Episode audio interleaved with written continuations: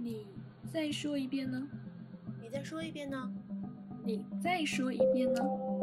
你再说一遍呢？你再说一遍呢？你再说一遍呢？你再说一遍呢？你再说一遍呢？你再说一遍呢？你再说一遍呢？好吧，那我再重新思考一遍。Hello，大家好，我是卡卡。Hello，大家好，我是周周，欢迎来到你再再说一一遍呢呢？我们先做一下自我介绍吧。好的，我呢是九九年白羊座，然后就符合白羊座的一切特征，就是比较活泼，然后整个思维呢也会比较跳跃，然后是感性比较占据上风的这样的一个人。然后呃是两年之前从某末流九八五本科毕业，然后毕业之后呢，我是就进入到了房地产这个行业。然后其实大家就这两年房地产行业是什么情况，其实所有人都应该知道。但是其实在我刚刚进入到这里面来的时候，当时还是比较辉煌的一个阶段，所以就一直坚持到现在的话，其实我也算是见证了呃房地产行业从它的辉煌到没落的整个全过程。这个不知道是幸运还是不幸，所 以呃，但我自己目前的话，其实是处在人生初期一个比较大的转折点上。呃，因为考虑到就是这个行业的情况，其实自己目前也有在打算转行啊、同时呃，像这次做播客也是想要尝试一下自媒体这方面啊、因为我自己的个人特点是。就是白羊座那种想到就会马上去做的这样的一个特点，然后同时我又是 INTJ 的这个人格，呃，就是 INTJ 就是之前很火的那个呃谷爱凌的同款人格，然后就是人会比较独立，然后会有一些独创性的思维。然后，因为我自己的话，平时又不是一个话特别多的人，所以就会去发现很多生活当中，呃，一些比较有意思的点。所以说，想做一下播客，跟大家分享，呃，透过我的眼睛来看到的这个世界是什么样子的。然后接下来到你，Hello，大家好，我是周周，九八年金牛座，也是某末流九八五本科毕业。但是跟你不一样的是，说我毕业之后也一直在寻找自己感兴趣的东西吧。那中间也是尝试了非常多的工种，像什么数据分析啊、写小说啊，然后也有接过嗯、室内设计的一些小项目。我会觉得在这个过程中有逐渐找到了自己的兴趣，包括对未来的构想啊，以后想成为什么样的人。那我的 MBTI 呢是 INTP，就是那种非常典型的想的比做的多得多得多得多得多的那一种。但是我目就前也刚好跟我相反 对对对，就是其实还蛮羡慕你，就是说想到什么然后就去做什么。我真的是我感觉我从小到大就是那种。脑子里面装了一整个银河系，但是我去做的可能只有一个小小的月球的那种感觉。嗯，然后，所以我当时就是不是看到你在那个上面，然后我发了那种招募帖嘛，然后我就我就想说逼自己一把，然后就立马找你，然后就说了自己的想法。对，其实我之前就是在某书上面是发了一个，就是类似于招募播客搭子的这样的一个帖子。其实我当时跟你是处在同样的一个困境之下，虽然我自己本嗯身之前是一个想到就会去做的人，但其实我也嗯会面临到呃很多选择的时候，我偶尔也是会去逃避的。然后这种逃避，久嗯而久之的话，呃，就会让我去放弃一些选择。做播客这个方面的话，其实也是很早就有这个想法了，但是一直觉得就是自己也没有做过，也没有经验，也不知道怎么去做，所以就基于这样的一些呃逃避的情绪吧，所以其实这个事情搁置了很久。然后那天也是不知道是哪里来的勇气，然后反正就是一鼓作气，我就在某书上面发了这样一篇帖子。然后那个时候也是我就第一次感受到了这个新媒体时代的这种疯狂，因为我当时发了那个帖子之后，就一直截止到现在的话，差不多有三百个朋友私信了我。然后我就觉得好疯狂，居然 因为我的那个账号当时没有任何的这个粉丝基数的，就是一个很简单的嗯普通的一个账号，然后就能收到这么多私信，我所以我当时觉得就是很震惊。然后我是怎么跟周周达成这个合作意向的呢？其实我当时其实跟好多人都有聊过，但嗯是跟周周的话算是比较一拍即合，因为他说的一些点子我也比较感兴趣，然后我能感受到，就我们两个都是比较直接的这种人，然后对于怎么去运营这个播客，怎么去呃生产内容，其实我们的想法上是有一定的契合的哦、所以就是在这样的一种呃怎么说就。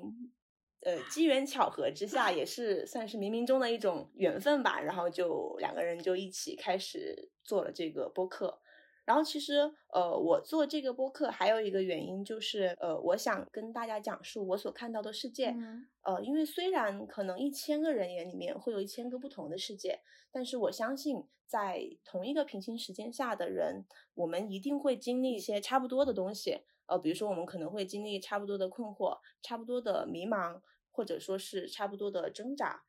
所以，通过讲述我们所看到的这个世界，我们所感知到的有关于这个世界的种种，希望可以给手机另外一端的，可能与我们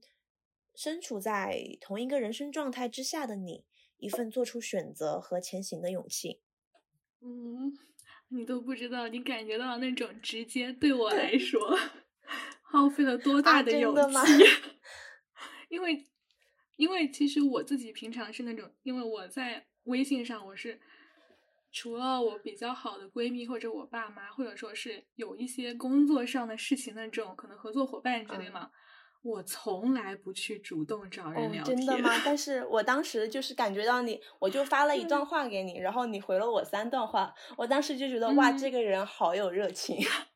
我当时就是想说，因为因为你那个某书上那个不是超级多人吗？我想说，我何德何能争，就是这种就是斗败这些人，然后 然后就是让你选中我，真真诚永远是最好的。对，我就想说我要打这个时间差，因为我当时真的就是一边在刷牙一边在回你的消息。对，我记得当时我们两个就是聊到一半，我说我说你稍等一下，我洗个澡，然后再来聊。他说，然后你说你说刚好你也在吹头。对，就是基本上就是还在洗着，就是洗漱的中间阶段，然后看到你回我说，嗯，我要立马抓住这个时间差先回你。对对，你是属于那三百个人中间比较早回复的那一嗯批。然后，要不你也讲一下，就你当初为什么这么激动的想要加入到播客的这个队伍中来呢？嗯，其实第一个是因为，其实我高中就会有说想要做一个类似于电台或者播客这样的梦想嘛，因为我当时是有疯狂的迷恋过某一个电台主播的，我会觉得哇，他怎么能说的声音这么就是入到我心里的那种感觉。对，超级好听。然后那段时间，而且因为其实你周边的人是很少会有这种说对一个见不到面的人，然后就只是一个声音，然后有这么就是那种类似于迷嗯恋一样的狂热的，然后就越是不理解，那个时候中二嘛，越不理解就越觉得自己特别，然后呢就会觉得受他影响吧，会觉得说就是用声音去陪伴陌生人是件非常非常酷的事情。但是呢，应该就是我自己 INTP 的通病吧，就是会觉得自己永远都没有做好准备。所以我当时看到你的那个就是招募的时候，我也就说一定要逼自己一把，就是先不要想，不要想任何东西，先去做。然后另外的话，也是我自己会觉得自己就是还是一个蛮敏感的人，不仅是生理上的，也是心理上的嘛。我是那种属于泪失禁体质，就是我跟比如说我跟一个人吵架或者怎么的，他叭叭叭说了一堆我，其实我的脑海里面已经有非常就是逻辑非常清晰的一二三，然后还有还有那种关于挑破他逻辑错误的点，但是可能我刚开口说了一个一，你怎么怎么，然后我就开始哭了。就眼泪比话先出来了。对对，就是你真的控制不住这种东西的。然后可能就是有些时候看到，嗯，看到那种微信上啊，什么工作伙伴，因为我们会有共有嘛，他回了他回了另外一个人，但是没有回我，或者说他他那种朋友圈什么，对吧？哦然后就可能给别人点赞，但是没有回，就想说我是不是之前有什么话让他不开心了？或者说，嗯，他今天怎么就是这次回我不是很热情啊？然后我就想说，嗯，难道他有什么心情不好啊，或者怎么样？其实就是还是蛮折磨的一件事情嘛。所以我就是开车也是说想要用自己嗯平常的经历，然后让听这个播客的其他人感觉到，就是敏感是一件非常正常的事情，而且它可能是一种难得的天赋，我们要去正视它。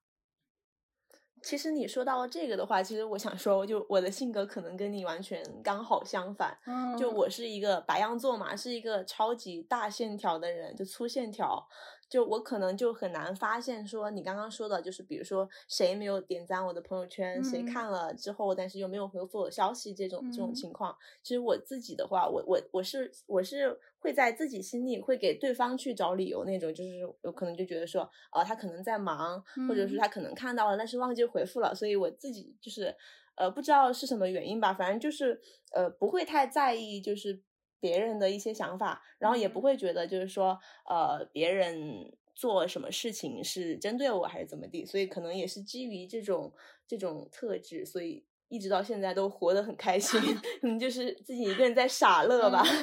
那你就是，那你就是找理由的时候，你不会觉得说，其实因为我也会找理由嘛，我说他可能是因为今天忙，或者他心情心情不好什么的，但是就是你在找理由的过程中，只要我没有看到那个结果，就是他回我这个结果。我就一直会在那种折磨，就是不停的找理由，但是我还是受不了那种感觉啊。但是我可能找完理由之后，当下我就会忘记这个事情了，因为我又是一个很跳跃的人，我可能思维已经跳到另外一个事情上去了，就不会太太去 care 这件事情。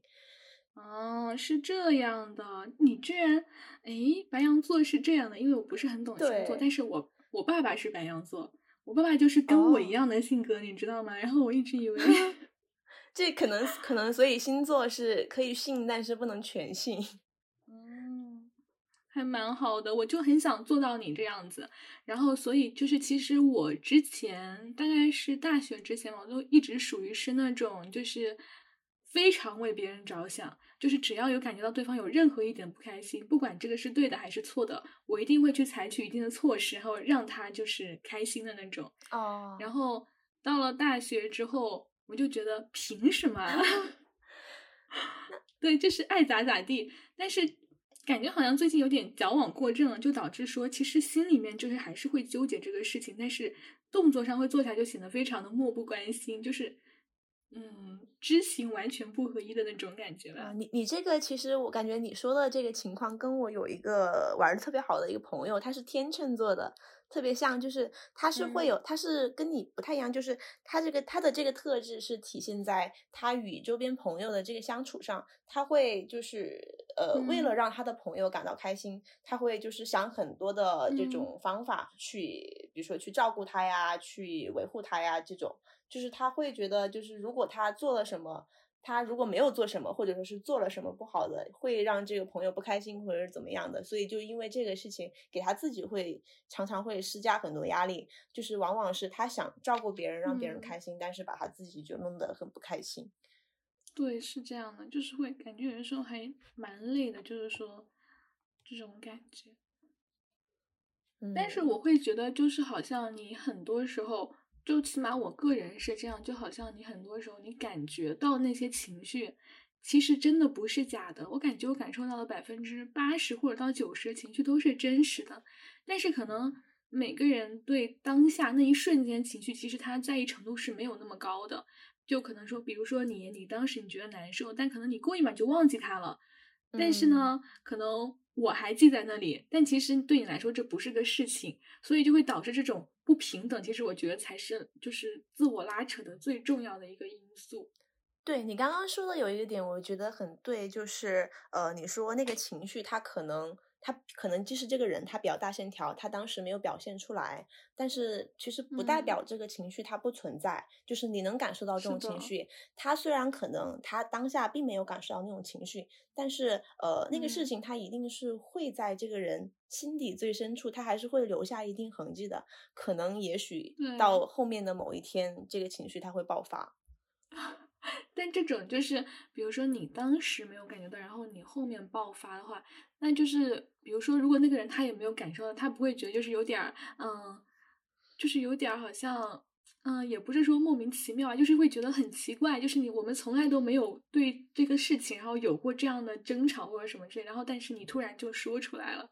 嗯，是，就可能这就是心思细腻的人跟那种。后知后觉的人，两两种人之间，他 就是会存在这样的差异。所以就是所有人所有的一切烦恼都来自于人际关系，是这样的。哎，我要拉回来，我们好像说的太远了，我们说偏了。对，呃，接下来是哦，对，然后对我看了一下我的题词，我已经讲到了第三点，就是对我们的，我会觉得做播客第三个原因是，我觉得对自己的过去去进行一个总结，感觉还是很有必要的吧。因为其实我觉得我自己个人的叛逆期来的还挺晚的，就可能大多数人是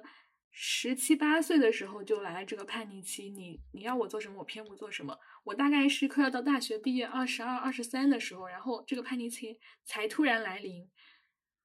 我感觉我以前的话做很多事情，不是因为我愿意，或者说我对我的未来有一个非常清晰的规划。单纯就是因为我觉得我这么做，爸爸妈妈会开心。我觉得我这么做，我就是，嗯，周围人口中那个对于所谓的优秀的人的这个定义是符合的。对，所以我其实大学之后，就是毕业之后，也花了很多的时间去进行自我探索，然后还有自我接纳。嗯，我感觉现在这段时间应该是我最矛盾、最挣扎，但是也最宝贵的一个时期，我想把它给记录下来。虽然说好像。有时候看到那种几年前写那种非主流文案，我真的好尴尬。对我现在也不敢看，不敢回看我以前的那个 QQ 空间，全部全部设为私密。但是其实我又不舍得删掉它们。对对对，都是记录。我记得很清楚，有一段时间我那个 QQ 空间。就特别喜欢写我，就是写那种我看的小说的名字，就是那种霸道总裁爱上我之类的吗？哦，那这那当时还是有一点羞耻心的，不会写，就看了不会写这种名字，但是我会写。我记得当时有一本很清楚的，叫什么？曾有一个人爱我如生命。哦哦，这这个好像我也看过你说的这个。哇，我当时哭的要死，好像是一个关于什么什么国外的毒贩的故事吧，我记得是。哦，好像我我是这样的，我我是当时有一个特别尴尬的事情，我想说一下，嗯，就是当时也是在看一篇，就是是一本实体的那种小说，一本书，嗯，然后我是在应该是小学的时候，然后那个时候就就在课堂上就偷着看嘛，自己在私底下，然后也是一本很羞耻的书，然后就被老师发现了，然后老师不是就把书给没收了嘛。然后其实我当时当时那么小，但是我还是能感受到有那种羞耻心的，所以我当时就疯狂的想去把那本书给要回来。但是我就是当下的那个羞耻的感觉，我是记忆深刻。对对对，就是我初中的时候，其实我接触这种什么言情小说还蛮早的，我大概是小学五六年级就接触了。然后当时就是班就是班上会有那种传阅嘛，就好像那种杂志，类似于花火啊或者是什么之类的书啊，对。对对对，然后那一天我记得很清楚，就是，嗯，我做完了当天的作业，然后我就在那个抽屉里面看那本书，但可能被讲台上那个老师看出来了，他就叫我上去报答案，就是可能在跟同学对答，然后他，然后他趁我就是低头的时候，然后他偷偷走到了我的那个桌子旁边，看我在看什么东西。这个还是我报完答案下去之后，我同学跟我说的，太尴尬了，真的好恐怖，对，很恐怖。当时就是满脑子都是说怎么办？怎么办？他知道我在看什么东西了，怎么办？对，就是就是让人让人感到感到难过的，并不是说上课就是就是就是那个啥，上课跑神被发现了，而是被发现你在看这种东西。对对对对对。哎，说到这个，还有就是，我真的感觉我可能真的是因为小时候非常的老实。我高中的时候，嗯，去借了一本书叫《洛丽塔》，啊，禁忌文学。然后我当时根本没有管，我就很大大咧咧放在我那个课桌的最边上。然后我的班主任进来了，他看着我，他就说：“哎呀，我来看一看我们语文课代表都看什么书啊？”然后那班主任还是个男的，他随便翻开一页看了几眼。然后他合上，就反正表情莫测，然后就走。真的吗？那本书我我其实之前也买了，但是我一直没有看，因为那个那本书太厚太大了，就让就是我就买回去，因为我当时觉得它封面很好看。我的那我买的那本是黄黄的那个封面好像是，然后就买了一本放在家里面，然后从来没有打开过。我没有想到里面是这样的内容。就是他，他其实没有说对那种就是所谓的什么什么进行非常深刻的描写，但是他会写很多，因为他主要是写一个年轻少女跟一个可以当他父亲的人的一段恋爱嘛，所以他会有很多关于就是那个男人看这个年轻少女的一些遐想，就是还比对，因为而且他是国外文学，可能相对于我们中国人来说会还比较露骨吧。反正那个老师，我觉得，我觉得可能需要计，可能需要计算一下当时你们老师的这个心理阴影面积。对对对，我当时真的真的很尴尬，就是那那，我觉得那是我人生这么多年的其中一个至黑时刻，真的太可怕了。主要是还是小学的时候，那没有没有没有，那那个是高中的时候，那是高中了，高中其实还好了，都已经成熟了。呃，把话题拉回来一下，就是你刚刚不是有讲到说你的叛逆期来来的比较晚，就是大家可能更多的是在高中的时候，但是其实，在大到大学的时候，你开始做出一些反抗。那其实，呃，关于这一点，其实我有一个想要表达的是，呃，其实我们可能。在高中的时候，我们会选择更多的去听父母的话，听老师的话。其实有可能更大一部分的原因是来自于在那个阶段的我们还没有能力去，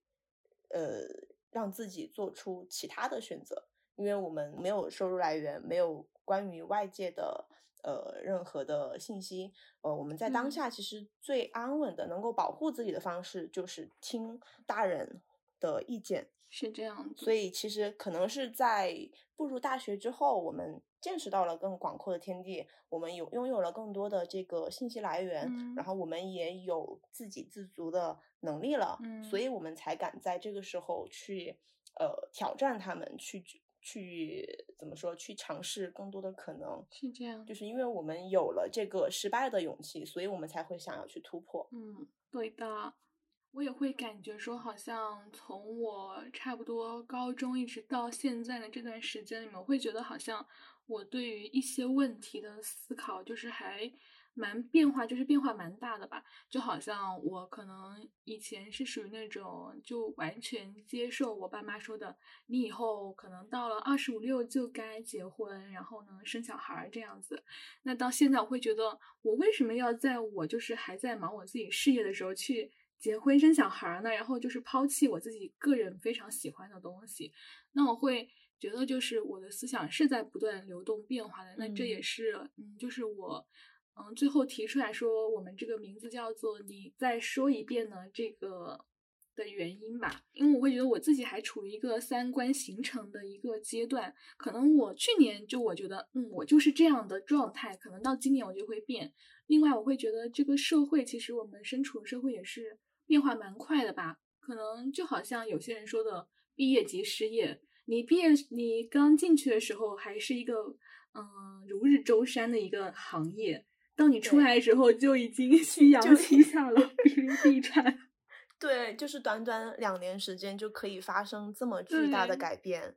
是是这样的，所以我会想说，嗯，你再说一遍，其实也是对我自己的一个反问吧，就是。希望自己就是能够保持一个思想的流动性，然后常温常新，对一个问题去进行反复的思考，然后留下那些我一直都会给的答案，然后抛除那些可能只是我兴其所至，然后给出那些答案，去找到一个真正的自我。嗯，对，其实就是关于就是你再说一遍的这个题目的话，它其实呃也是在提醒我们每一个人，其实一一一件事情。是没有真正的对错之分的，我觉得是就没有完全对的事情，也没有完全错的事情。所以就是通过这样的一个访问，其实是希望我们彼此都可以拥有一个批判性的思维。嗯，不管是对任何事情，我们都保持中立的这个态度，就避免过于上头，就不要老认为自己是对的，然后就永远是对的，然后也也去换换着方向去思考，有没有其他的可能？因为我们每个人的认知都是有局限性的，我觉得，是不管是说二十岁的我、三十岁的我、四十岁的我，嗯，甚至可能一直到一百岁的我，我的认知都是有局限性的。所以，就是通过不断的去访问，来让自己不断的反省，从而对抗自己认知的这种局限性，去主动的去挖掘呃更多的可能的方向。哎，你说这个我还蛮有感触的，就是你说那个二十三十四十，因为其实我这段时间就是尝试说去跟就是比自己大大一些的人聊吧，就是可能是比我大五岁啊、大十岁，或者说最多的好像是到差不多四十岁这个阶段吧。然后其实我会感觉到，虽然他们每个人性格迥异，但是有一点真的非常相似，就是你当你跟他就是可能你是以一种。求学的状态跟他去讨论一个问题的时候，他会不由自主就要求你该这么做，对，就是给你好像一个他自己生活的一个范式。是的，就可能他说这个话是因为他走过弯路，他想为你好嘛，然后就想给你避开一些风险。但是其实我。我我想想我自己，我真的还蛮害怕我会变成这样的人的，就是嗯，好像就觉得我自己这样的生活已经非常的完美了。然后呢，我想把我这样的生活方式普及给更多的人，我就会觉得，如果说三十岁的我是一个这样的状态，我真的我会爆炸。对，就哎，因为我觉得可能像我们九五后这一批人，可能都是呃会比较有自己的想法的人，可能就觉得呃，你凭什么教育我？你又没有混得多好，就是这个是口水话，但就用一种比较书面的话来说，就是呃，怎么说呢？哎，我刚刚突然差差脑子突然短路了一下，我刚刚想到了一句就是很很厉害的、很有意境的话，但是我但是我突然忘记了，我待会儿想到再说。那我把这句嗯建一个横线，然后等到你后面想到，我们再在中间穿插回来，我会给你一个时间，让你专门说出这句话。那我好好想一想，你快说。就我觉得好像，嗯，就我倒是，我感觉我个人其实是可以接受，就是你给我意见或者怎么样的，而且就是我会感觉，就是我完全能够接受这种交流模式。但是我不能接受的是说，当我在这样接受你想表达的东西的时候，你对我是一种完全一竿子打倒的态度，就好像你是完全排外的，你是。不愿再接受更多新的东西，这会让我觉得就是很恐怖。就我会觉得，我希望我永远都是一个持在一个开放的状态、包容的状态，能够就是能够做到，就是说，嗯，可能我觉得你不一定是我喜欢的方式，但是我接受你这样存在这样一个人。嗯，对，这个其实就是不管我们处在什么样的年龄阶段，即使是那些比我们小很多的人，我们依然有。呃，有一些东西是可以从他们身上去获得、去学学习的，是这样的。讲到这里的话，其实想说一下我们这个播客，呃，主要可能后期我们想做的内容的话，嗯，就是因为我们两个人都是九八年、九九年，算是就九五后这一批，所以呃，其实就回到我们刚刚最前面我所说的，就是其实是想通过这个播客去给到平行时间下的另外一个你。就是可能身处在也是九五后，然后跟我们处在同样的一个迷茫或者说是挣扎的一个人生阶段中的另外一个你，呃，我们来讲述就是我们所遇到的一些问题。那这些问题可能也是你所面临的困惑，或者说是正在焦虑的事情。那可能后期我们更多的就会产出一些呃我们的问题、我们的焦虑，以及我们是怎么去应对和处理它的。啊，可能就通过这样的分享，希望也可以给到你们一些鼓励和建议吧。嗯，然后我我也希望，就是因为最近其实感觉男女对立这方面其实还相对来说会严重很多嘛。其实我是还蛮高兴的，就是说我会发现女性意识终于在一个就是崛起的阶段。那我觉得其实这时候适当的激烈其实是有必要的吧，因为非暴力不合作嘛。所以我也会希望说能够提出一些。在女性视角下遇到的常见问题的一些解决方式，以及关于我们身为女性的一些自我接纳和自我提升的方式。那另外的话，其实我有想到一个点啊，就是说，因为我们不是叫你再说一遍呢，我就会想说，要不要就是我们可能每隔一个周期，可能是半年或者是一年，然后我们对同一个议题再进行就是重新的讨论，可能说今天这一期就是我们选取了可能一年之前的我们都说过的几个议题，一二三四，我们重新说一说我们的思考，看看会有什么样的变化，然后去看一看我们到底是怎么样成长的。对，这我觉得这个点子非常好，因为就是我我是我有一个习惯，是我每年生日都会写一篇这种小作文，然后这个小作文我就会总结我在这一年的感受、收获以及成长，巴拉巴拉的。然后我在就是今年今年刚刚过去的生日，然后我我在写那个小作文的时候，突然有点就是不知道写什么，然后我就翻了我去年写的那个小作文，我想回顾一下，然后但是我就发现我去年写的东西跟我今年。所处的这个状态和我的想法真的是截然不同，天差不 对，但仅仅只是隔了一年的时间，所以，所以这个这个这个事情其实也是给我触动蛮深的。确实是要定期的去回顾一些事情，因为还是刚刚说的，就我们的认知都是有局限性的，而且就是我们身处在不同的地点、不同的时间下，其实都会有不同的想法，可能。针对一件事情，我可能今天早上是一个想法，然后晚上就是另外一个想法了，这也有可能。